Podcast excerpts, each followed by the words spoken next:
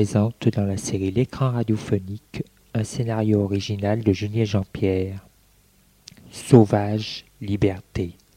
Production, mise en scène, Julien Jean-Pierre. Enregistrement, C,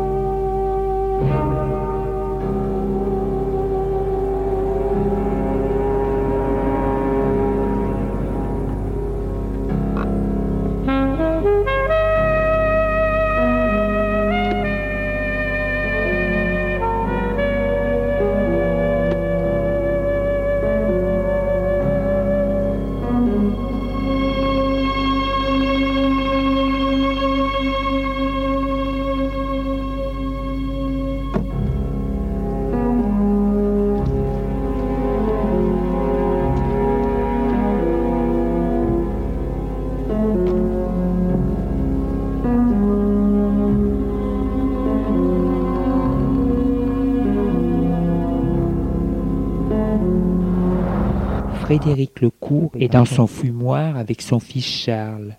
Après avoir posé la pipe sur la table, il lui dit La démocratie, la liberté, cela s'apprend. Il faut que les citoyens puissent en connaître les règles pour ne pas nuire aux autres ni à soi-même. Il est plus difficile de vivre dans un pays démocratique que dans une dictature. Dans une dictature, on n'a pas d'initiative à prendre. L'on fait ce que l'on vous dit.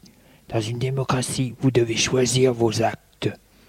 Si on donnait la démocratie à un pays qui a eu une dictature durant des décennies, cette nouvelle liberté non apprise deviendrait pire que la dictature. C'est pour cela qu'il faut un régime intermédiaire pour que les gens puissent apprendre à vivre libre et démocratique sans nuire aux autres. L'éducation est primordiale dans ce domaine surtout le choix et la technique éducative. Il est utopique de croire que des enfants qui auraient eu une éducation trop libre feront de bons citoyens dans un pays démocratique. Bien au contraire, plus un enfant aura eu une éducation sans contrainte, moins il sera une personne libérale, car il ne connaîtra pas les limites de sa liberté, deviendra coléreux si lui montre et risquera de nuire à son prochain. Il faut apprendre aux êtres le plus tôt possible les limites des libertés individuelles pour ne pas nuire aux autres et à soi, pour qu'ils puissent devenir des hommes libres dans un pays démocratique. Un peuple, c'est comme une personne, cela s'éduque de la même manière. Commencer avec eux comme avec un petit enfant et ensuite comme avec des hommes. Voilà pourquoi j'ai voulu vous éduquer, toi et ton frère, d'une façon plutôt dure. C'est pour plus tard, pour que vous puissiez devenir des hommes libres. Frédéric regarde son fils qui est assis dans un fauteuil comme lui en face de lui. Ton frère pense que je ne vous aime pas parce que je vous ai élevé la dure. Après ce que je t'ai dit, tu comprendras que c'est le contraire. Frédéric reprend sa pipe.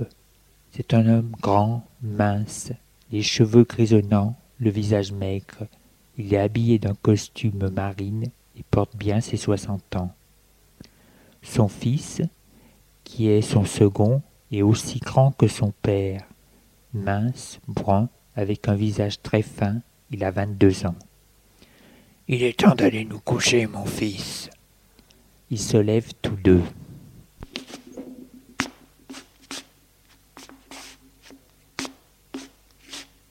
Et sortent de la pièce.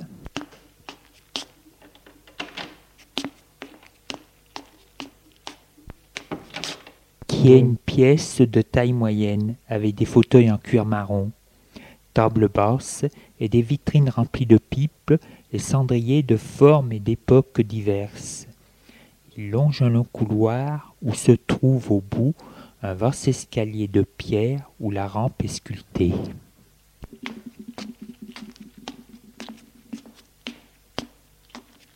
Monte au premier étage.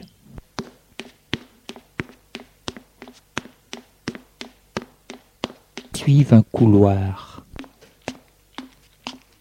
avec d'un côté de hautes fenêtres et de l'autre côté à des portes donnant à des chambres. Le père ouvre une porte, dit bonsoir à son fils et entre dans sa chambre. Le fils va jusqu'au bout du couloir, ouvre la dernière porte et entre dans sa chambre. La pièce est grande, elle a une cheminée et une porte-fenêtre donnant sur un balcon. La tapisserie est verte, comme les doubles rideaux, le dessus de chaises et le dessus de lit. Les meubles sont d'époque Louis XV. Charles se déshabille.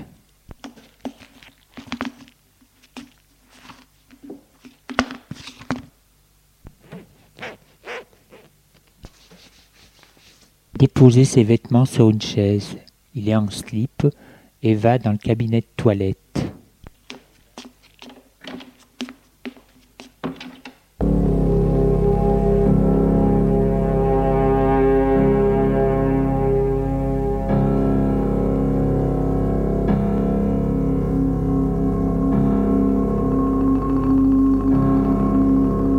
Un quart d'heure plus tard, il revient en robe de chambre et pyjama beige. Et se couche.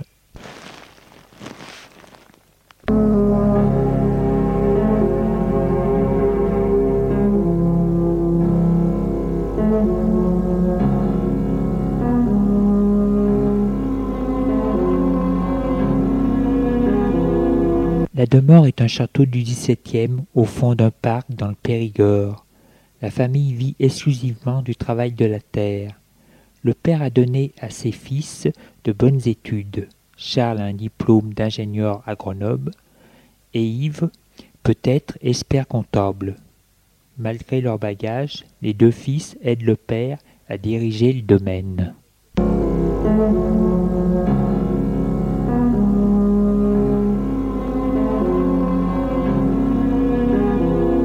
Le lendemain matin, Charles sort de sa chambre, habillé d'une chemise blanche et d'un pantalon velours marron. Il longe le couloir.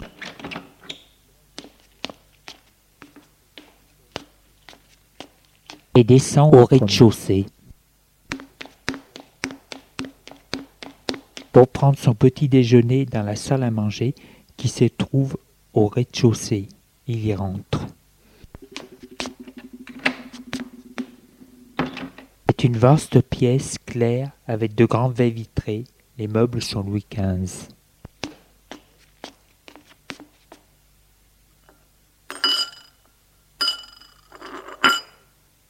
Il trouve à table, déjeunant, son frère Yves, qui est plus petit que lui. Il est brun, le visage osseux, et paraît plus jeune que ses vingt-cinq ans. Lorsqu'il sourit, c'est tout juste s'il en paraît dix-huit. Il est habillé négligemment d'un jean et d'une chemise bleue. Autant Charles est calme, autant lui est nerveux et irritable. Alors, de quoi vous avez parlé, toi et le vieux, hier au soir? Charles s'assoit à côté de lui. Il se remplit une tasse de café.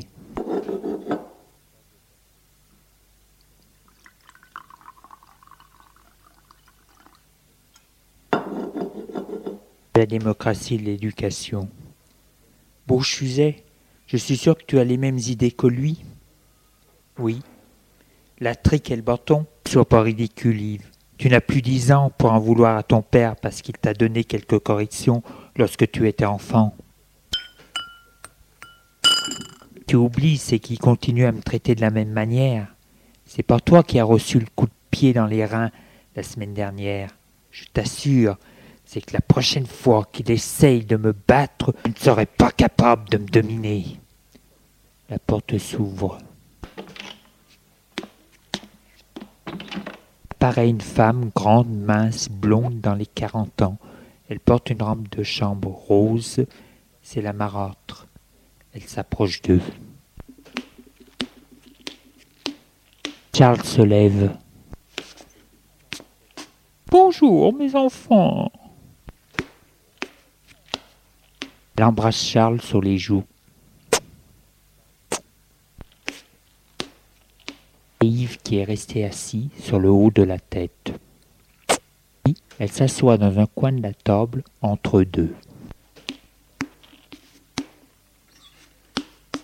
Votre père est allé voir les blés. Yves, il faut que tu ailles chercher le tracteur au garagiste. Et toi, Charles, il faut que tu ranges les factures.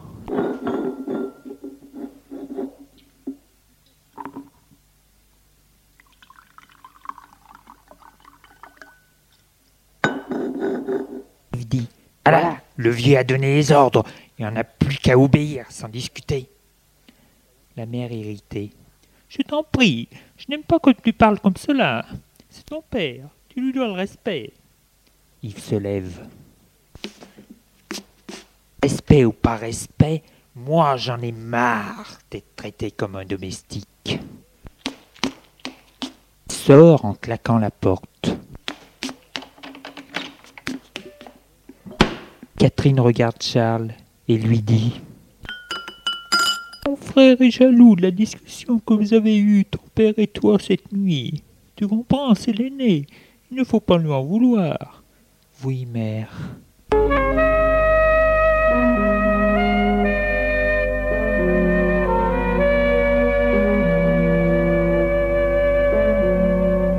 Il est monté dans sa chambre et décidé de ne rien faire.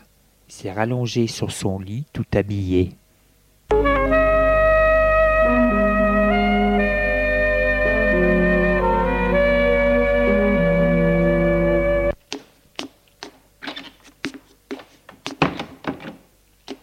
Dans la soirée, le père revient. Il retrouve sa famille au salon. Il s'approche d'Yves furieux, qui est assis négligemment sur un fauteuil. Qu'as-tu fait aujourd'hui, Yves? Rien. Le père furieux se penche vers lui. Et pourquoi? Yves se lève et marche négligemment.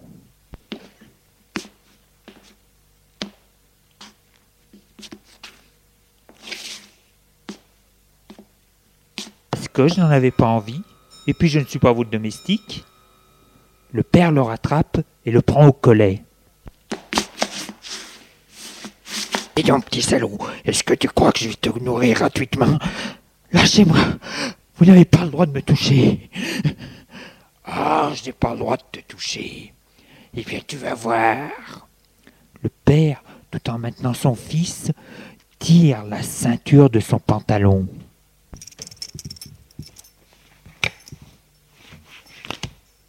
La mère se lève et va vers eux.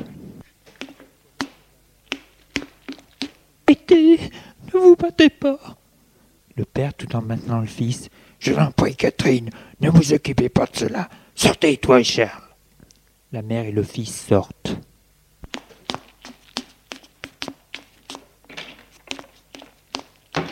Père pousse son fils à une table.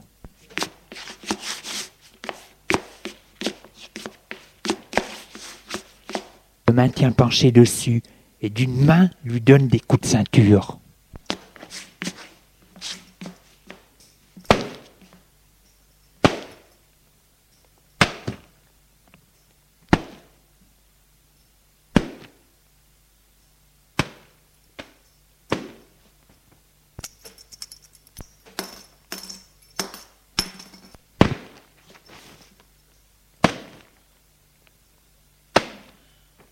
Ne bronche pas, il a les dents serrées.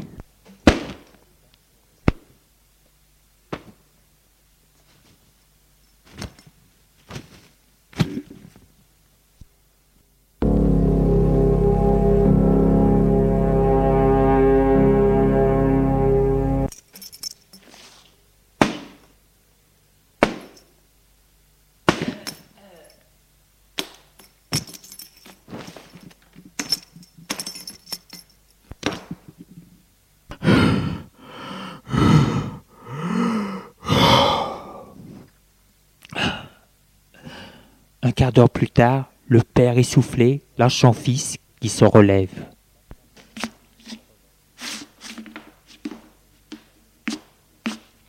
Sort de la pièce sans se presser.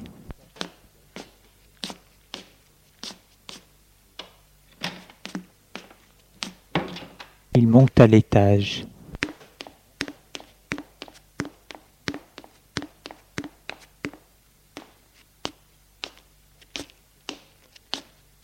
Passant devant la porte de la chambre de son frère, elle s'ouvre. Yves, toi fous-moi la paix, je t'aurai. Et se dirige vers sa chambre.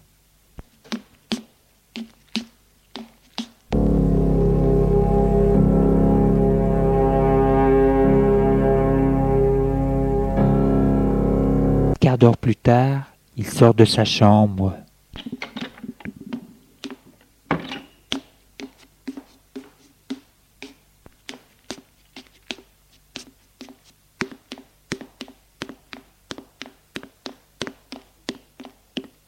Rencontre sa mère au bord des escaliers. Mon petit Je vous en prie, mère. Il se dirige vers la sortie. Sors Oui, oui. Et il sort.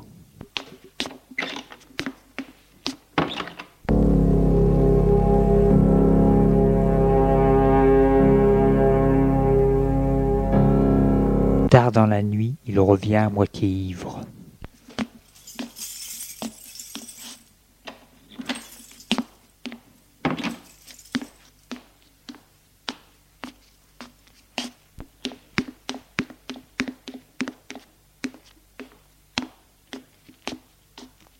Sa mère, qui l'entend passer dans le couloir pour aller dans sa chambre, se lève pour lui parler.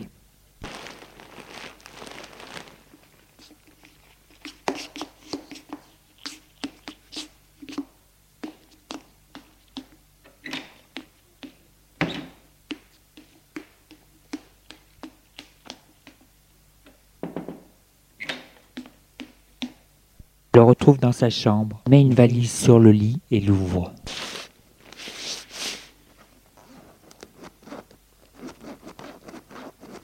Que fais-tu Vous voyez bien, je pars. Je te comprends, c'est peut-être la meilleure solution. Tout en ouvrant l'armoire et prenant du linge.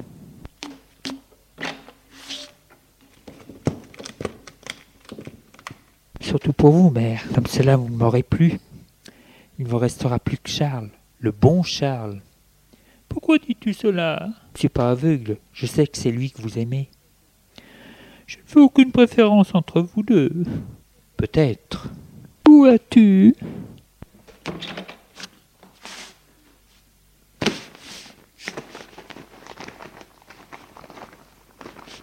À Paris. Que vas-tu faire? Comme tout le monde. Il ferme sa valise.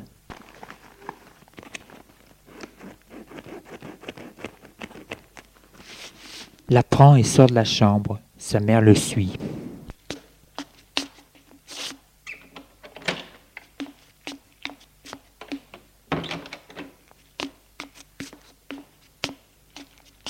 Il lui dit Ne m'accompagnez pas, mère, votre place est avec eux. Tu reviendras Non. Et il descend les escaliers.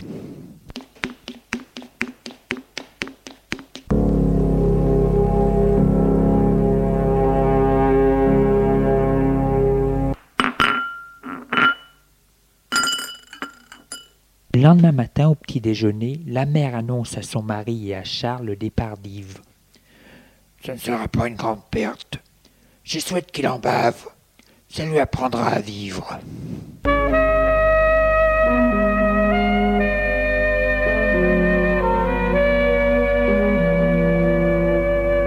Le temps passe. La vie reprend chez le Lecourt. Charles est son père et s'entend très bien avec sa mère. Souvent le matin, lorsque le père est parti très tôt, le fils va rejoindre sa mère dans sa chambre.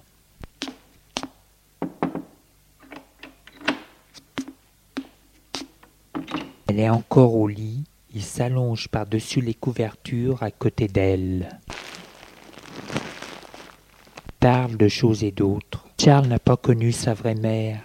Son père s'est marié lorsqu'il était en très bas âge, ce qui fait qu'il a toujours vécu avec elle. Elle, elle l'aime bien. D'ailleurs, elle aime aussi Yves. Mais les relations avec Yves sont difficiles. C'est un rebelle, un rebelle qui déteste son père, peut-être pas à cause des mauvais traitements qu'il a reçus, mais parce que lui a connu de son vivant sa mère lorsqu'il était tout jeune, et qu'inconsciemment il déteste son père parce qu'il s'est remarié.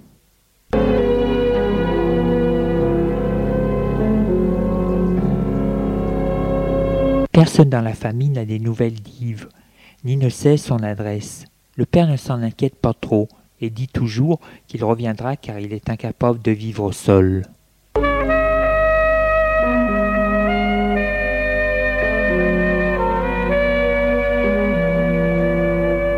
Un an après son départ, le père reçoit un télégramme de la préfecture de police de Paris. Il est convoqué. Je suis sûr que c'est à cause d'Yves.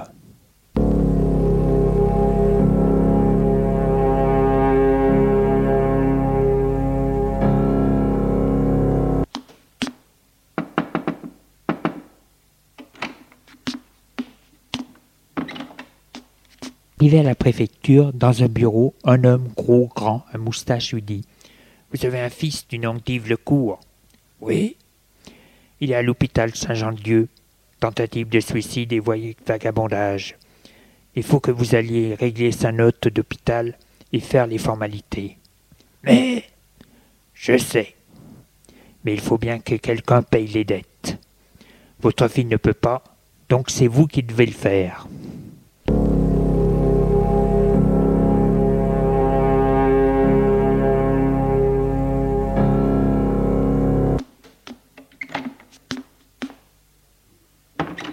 Il va à l'hôpital et reçu par le secrétariat qui lui fait remplir des papiers et payer la note. Puis on le mène vers son fils. Il est dans la chambre, pas les vêtements fripés, assis sur le rebord du lit. Lorsqu'il a vu son père, il n'a rien dit. Le père, abasourdi par tout ceci, a le réflexe de le rejeter, mais quelque chose lui dit qu'il vaut mieux le reprendre pour éviter qu'il fasse d'autres bêtises. Bonjour Yves. Tu ne dis rien. Viens, rentrons. Il le prend à l'épaule et ils sortent de la chambre.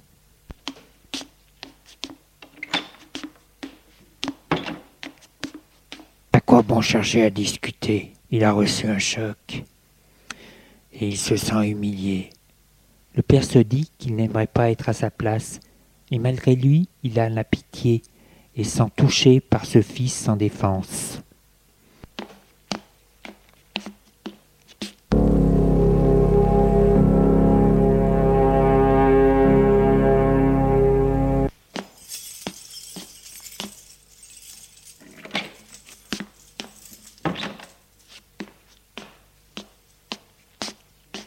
En entrant chez eux, la mère le reçoit avec indifférence et son frère aussi.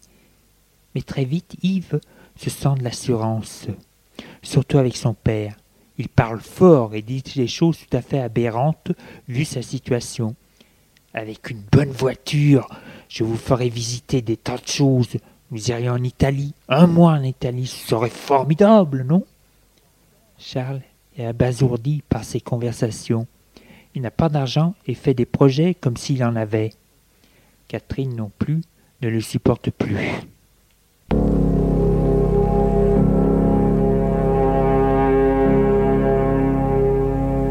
Un jour, Charles dit à son père, ils sont tous deux au fumoir, non, tout de même pas le garder indéfiniment avec nous.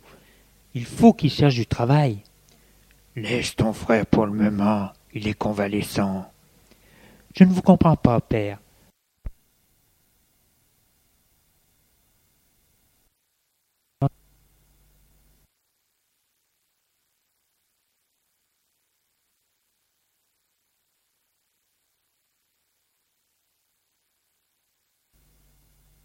Vous étiez toujours après lui.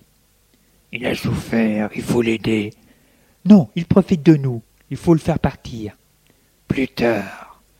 Derrière la porte, Yves a tout entendu et se dit Ce n'est pas moi, Charles, qui partirai, mais c'est toi.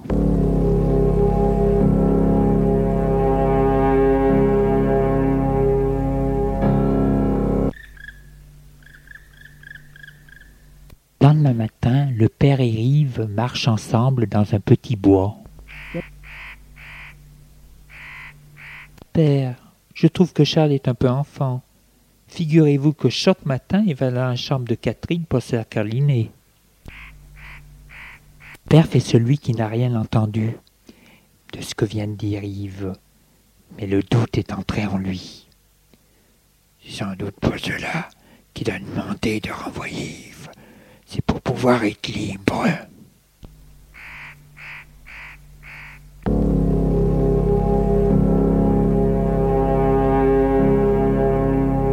Durant toute la journée, il observe Charles et sa femme.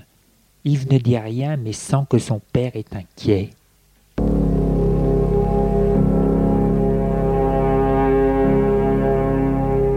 Le lendemain matin, il sort comme d'habitude.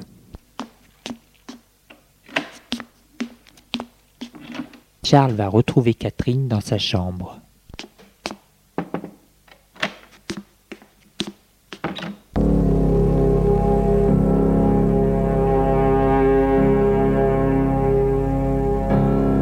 Quart d'heure plus tard, la porte de la chambre s'ouvre.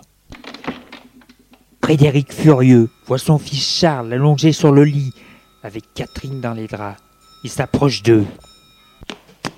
Fais-vous là, vous misérable mais père.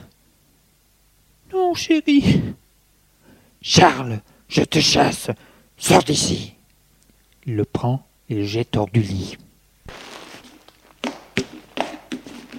Charles se relève.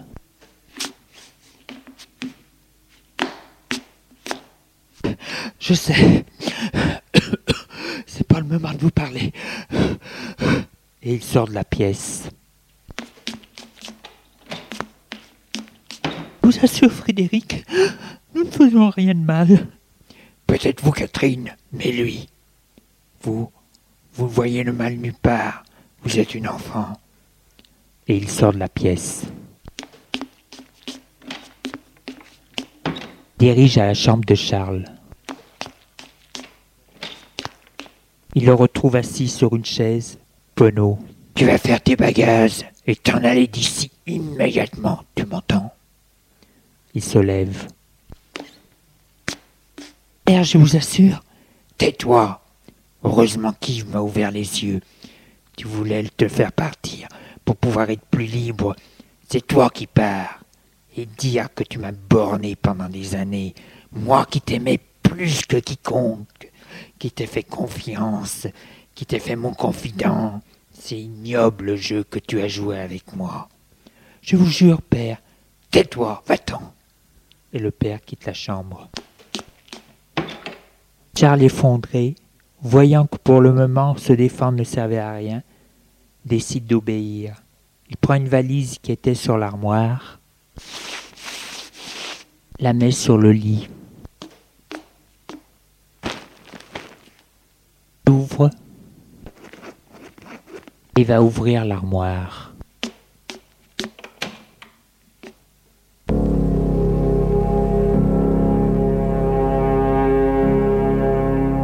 Une demi-heure plus tard, sans voir personne, il part.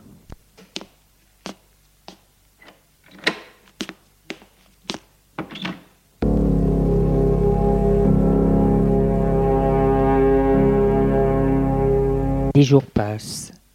Yves ne fait toujours rien et brode des projets insensés à son père.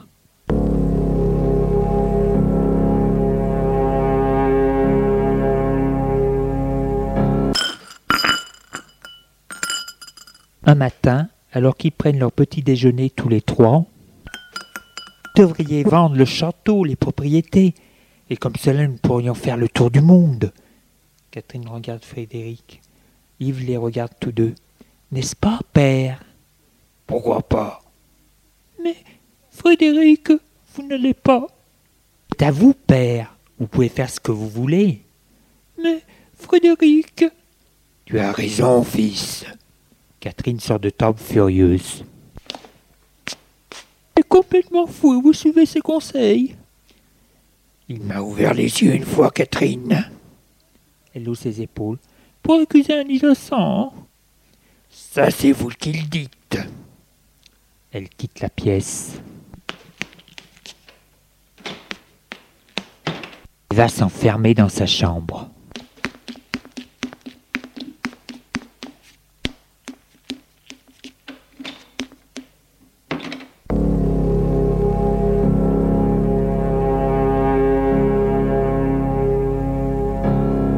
Le père se met à aimer ce fils qui le flatte, lui dit qu'il est le maître et défend ses intérêts. Yves se rend compte du pouvoir qu'il a pris sur son père et veut en profiter.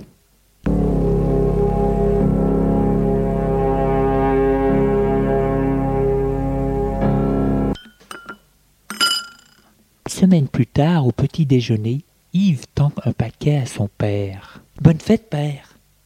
Qu'est-ce que c'est? Il l'ouvre.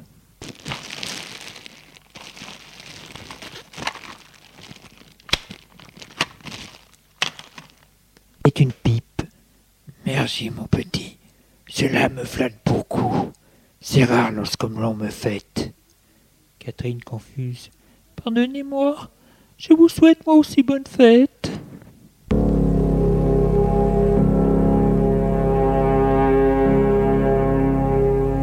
Temps passe. Yves ne travaille toujours pas. Un matin, une fois que son père est parti, il entre dans la chambre de Catherine. Elle au lit, il s'avance vers elle. Qu'est-ce que tu veux? Il lui sourit et se jette sur le lit. Plaque contre elle, se débat.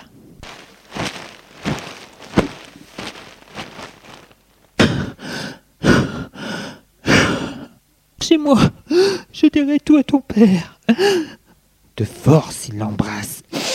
Non, tu ne diras rien, car si tu le dis, je dirai que c'est toi qui m'as attiré dans ta chambre. Il me croira car il se souviendra de Charles. Garce Avec Charles, nous ne faisons rien de mal. Mais avec moi non plus, tu ne feras rien de mal. Tu sais, je sais y faire. Petit salaud, lâche-moi. Elle se débat. La lâche et se lève. Je reviendrai. Si tu n'es pas sage, je dirai que tu m'as fait des avances. Et il sort de la pièce.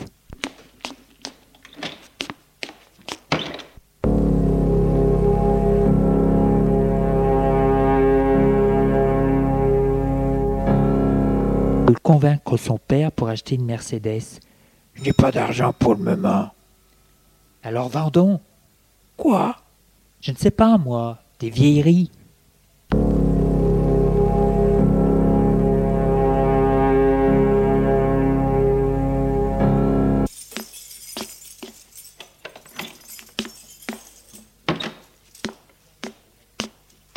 Un soir, le père revient. Il ne voit pas son fils. Il demande au domestique, à Christine. Personne ne sait ce qu'il est devenu. Il le cherche de partout. Un domestique dit qu'il a vu de la lumière au soupirail de la cove. Le père descend à la cove.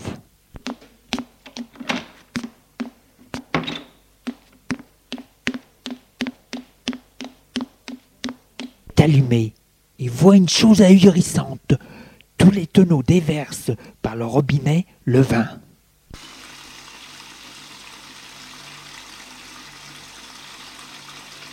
formant à terre une mare gluante. Si sur une caisse, l'air abruti, une bouteille à la main, Yves. Que se passe-t-il ici? Yves le regarde, sourit. J'ai voulu faire l'inventaire du vin que tu avais dans ta cave.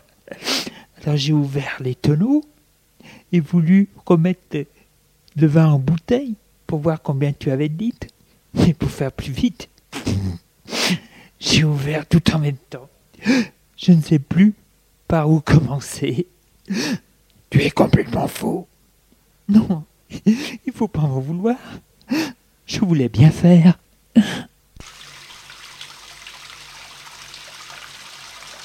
Père comprend qu'il ne faut pas chercher à discuter. Il ferme les robinets. Prend son fils et le fait monter. Une fois sorti de la cave, il demande au domestique de nettoyer, monte son fils à l'étage et le couche.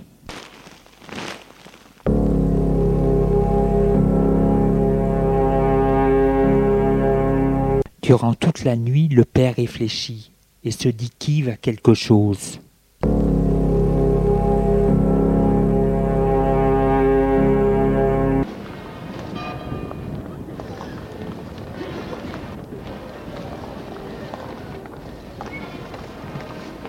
Le père part pour ses affaires à Lyon, rue de la République, à une terrasse d'un café. Il voit assis à une table son fils Charles.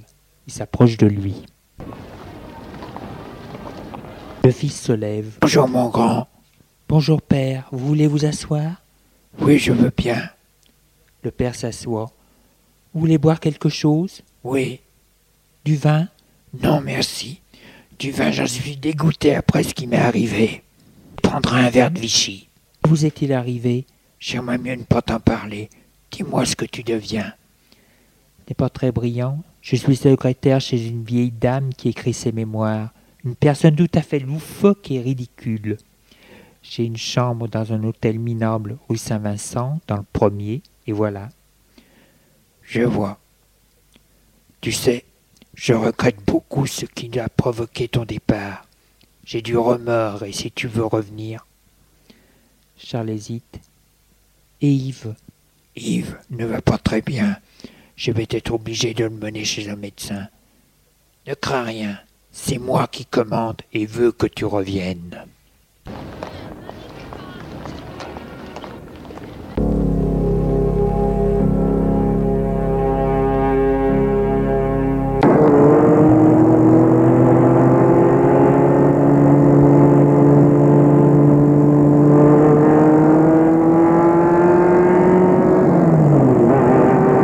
Le père et Charles font le voyage du retour ensemble la voiture du père.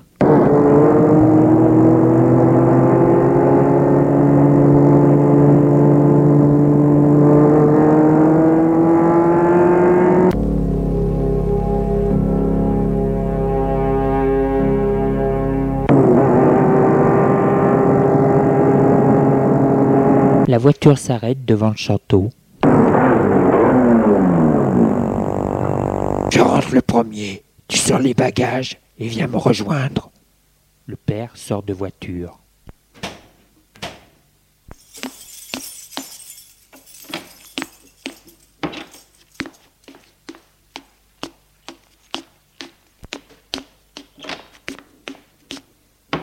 Il trouve sa femme et Yves au salon. Ils sont assis l'un en face de l'autre.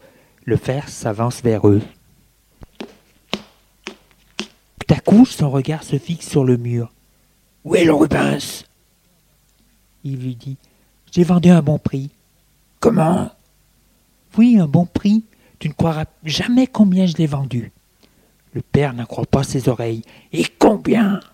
Mille francs à des amerlocs. Quoi? Un tableau qui en vaut dix fois plus? Tu es complètement fou. Et l'argent, donne-le-moi, que j'aille reprendre le tableau. Ça a permis de prendre la Mercedes, enfin d'en payer une partie, et les amerlocs qui sont partis. Tu es complètement fou, je vais te faire enfermer. Ne vous mettez pas dans cet état, père, pour une toile. Lorsque vous verrez la voiture. Non, je vais t'enfermer. La porte s'ouvre. Charles apparaît. Yves se lève. Qu'est-ce que tu viens faire ici, toi? Il revient vivre avec nous. Catherine se lève et s'approche de Charles. Yves marche furieux.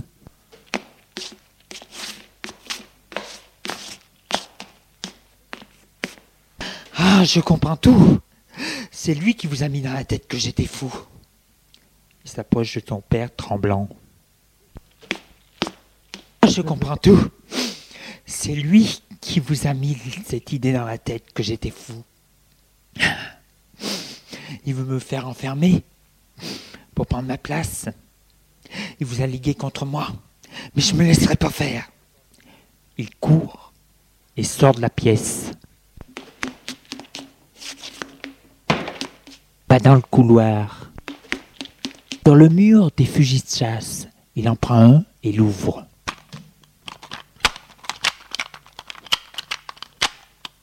Déchargé, retourne au salon. Reste dans l'encadrement de la pièce, les jambes écartées, il vise. Le père tombe. Sa femme pousse un cri. Ah Court vers son mari. Charles la suit. Ne pense pas à désarmer Yves. Se penche sur le père. Yves tire.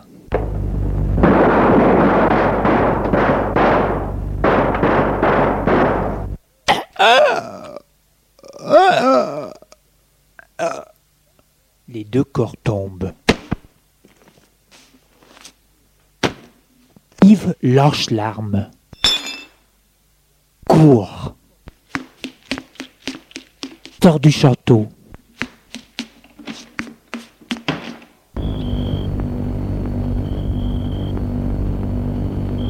Met à crier Je suis libre Libre et disparaît dans la nuit.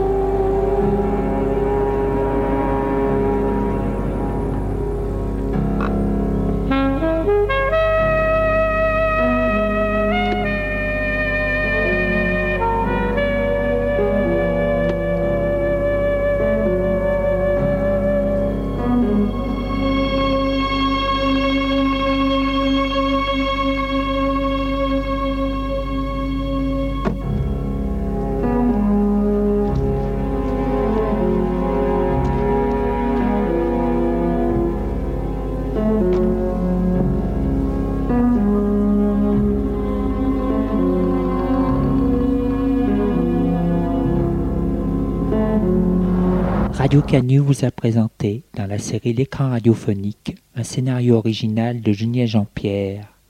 Sauvage, liberté. Production, mise en scène, Julien Jean-Pierre.